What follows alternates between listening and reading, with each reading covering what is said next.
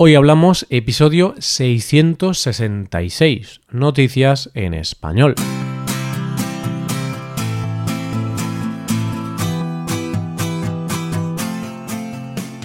Bienvenido a Hoy Hablamos, el podcast para aprender español cada día. Ya lo sabes, publicamos nuestro podcast de lunes a viernes. Puedes escucharlo en iTunes, en Android o en nuestra página web. Ya sabes que tienes disponible la transcripción de este episodio y una hoja de trabajo en PDF con ejercicios y explicaciones de vocabulario y expresiones. Este contenido solo está disponible para suscriptores premium. Hazte suscriptor premium en hoyhablamos.com. Buenas, querido oyente, ¿cómo estás? ¿Preparando las cosas para irte a la playa? bueno, pues no te entretengo mucho, vemos las noticias de hoy y después te vas a la playa. Empezaremos con un atraco de película. Después conoceremos la emotiva historia de un acusado y terminaremos con un niño con muchos recursos. Hoy hablamos de noticias en español.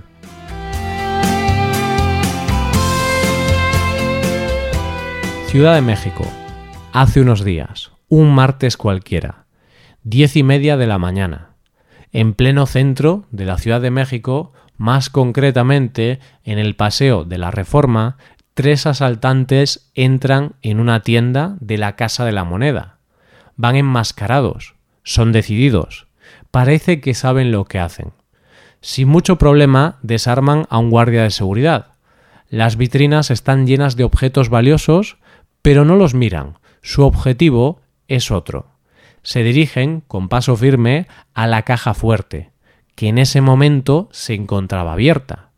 Es un golpe rápido, eficiente, porque en menos de 10 minutos ya habían salido con un botín de unos 50 millones de pesos, o lo que es lo mismo, unos 2,5 millones de dólares, y se marcharon antes de que llegara la policía. Sé lo que estás pensando, oyente, pero no es un gran spoiler de lo que será la nueva temporada de La Casa de Papel. La Casa de Papel. Es una serie, oyente, pero si te parece te voy a seguir contando la noticia del atraco y más tarde ya hablamos sobre la serie. ¿Qué se llevaron estos ladrones? Pues parece ser que robaron 1.567 monedas de oro y varios relojes conmemorativos. Pero las monedas no son unas monedas cualquiera, sino que se trata de unas monedas llamadas centenarios y tienen un valor en mercado de más de 1.900 dólares cada una. ¿Qué tienen de especial estas monedas? Pues son unas monedas que se acuñaron por primera vez en 1921 para conmemorar el primer centenario de la independencia de México. Y eran de uso corriente, pero se dejaron de acuñar en 1931. Y la verdad es que no es de extrañar que no se acuñaran más, porque la moneda tiene un contenido en oro puro de unos 37 gramos. Es cierto que se volvió a acuñar en 1943 porque había mucha demanda de monedas de oro en esa época. El caso es que hoy por hoy no es de uso corriente, pero sí que se comercializa porque tiene mucha demanda entre los coleccionistas. No está del todo claro cómo se pudo producir el robo. Es más, parece ser que la Fiscalía está interrogando a los empleados de la tienda porque hay sospechas de que hubo cómplices dentro. Y es que lo más sospechoso de todo es la facilidad con la que burlaron todas las medidas de seguridad y entraron en la caja fuerte. Según las autoridades, no se sabe si fueron cómplices o no los empleados, pero lo que está bastante claro es que cuando menos no siguieron los protocolos de seguridad. El caso, oyente, es que no es la primera vez que este sitio es atracado. Sin ir más lejos, en 2018 fue atracado durante su remodelación. Cuando se supo esta noticia, casi todo el mundo lo empezó a comparar con la serie La Casa de Papel, una serie española de una banda que hace atracos a gran escala. La serie ha tenido un éxito abrumador y ha sido comprada por Netflix. Su última temporada ha sido tan exitosa que su estreno es el mejor estreno que ha tenido Netflix en toda su historia en varios países. ¿Sabes cuántas visualizaciones ha tenido la tercera temporada en su primera semana? 34 millones. Que se dice pronto, oyente.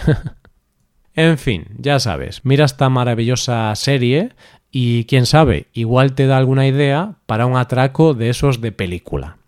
Vamos con la segunda noticia.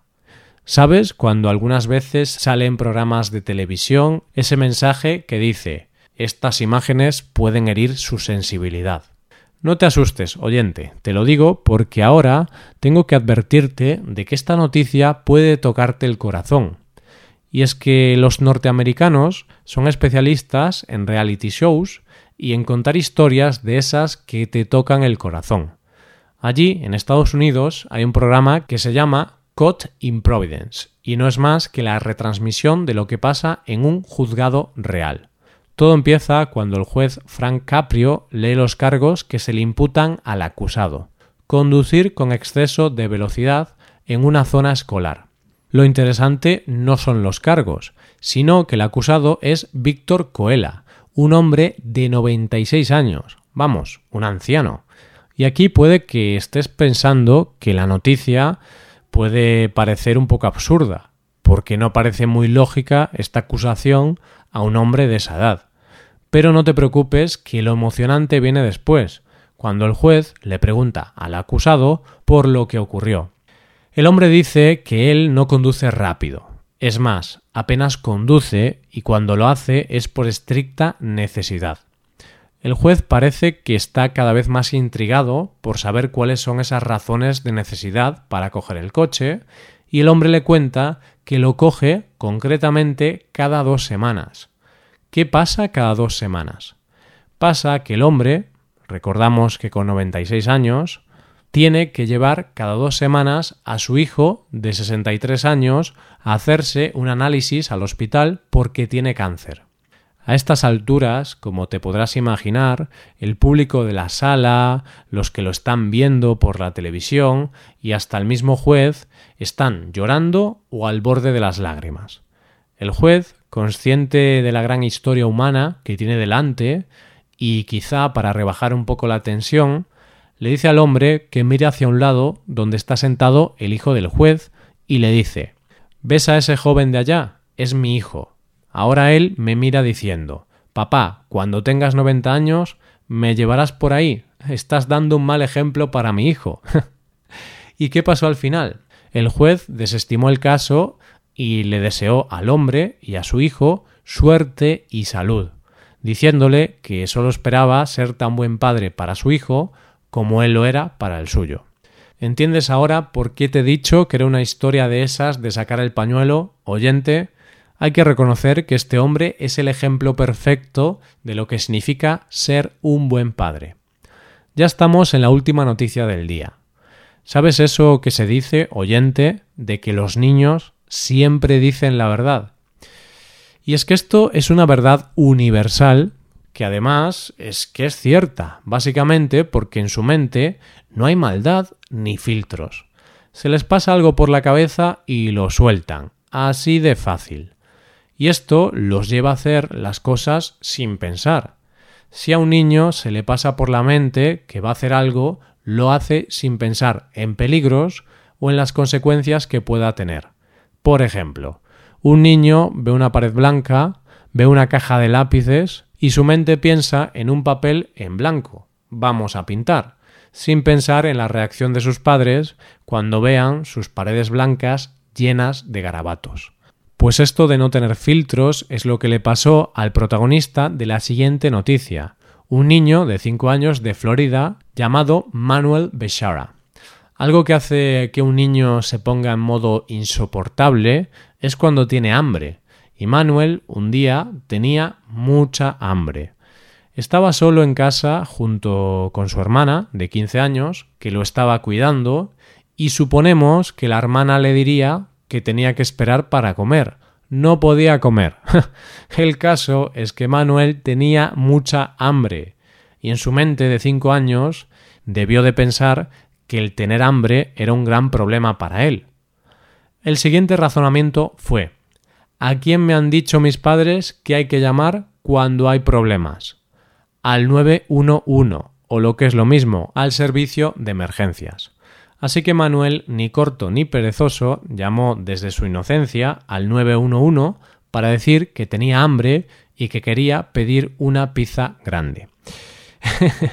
Como te podrás imaginar, el servicio de emergencias avisó a la policía para que se presentaran en la casa por si había un caso de abandono infantil y tuvieran que intervenir los servicios sociales. Cuando llegaron se encontraron a Manuel con su hermana, que les dijo que estaban bien, y ella no tenía ni idea de que el niño hubiera llamado a nadie. Así que la policía le explicó al pequeño que no se puede llamar al 911 por cosas como esas, y le explicaron el correcto uso de ese servicio de emergencia. Y ya está, eso es todo. No, oyente, ahora viene lo mejor, porque los policías, siendo conscientes de que el niño había tenido ingenio, le pidieron una pizza y se la llevaron. Así que ya ves, al final al niño le salió bien la jugada, porque en menos de 30 minutos se estaba comiendo su pizza y gratis.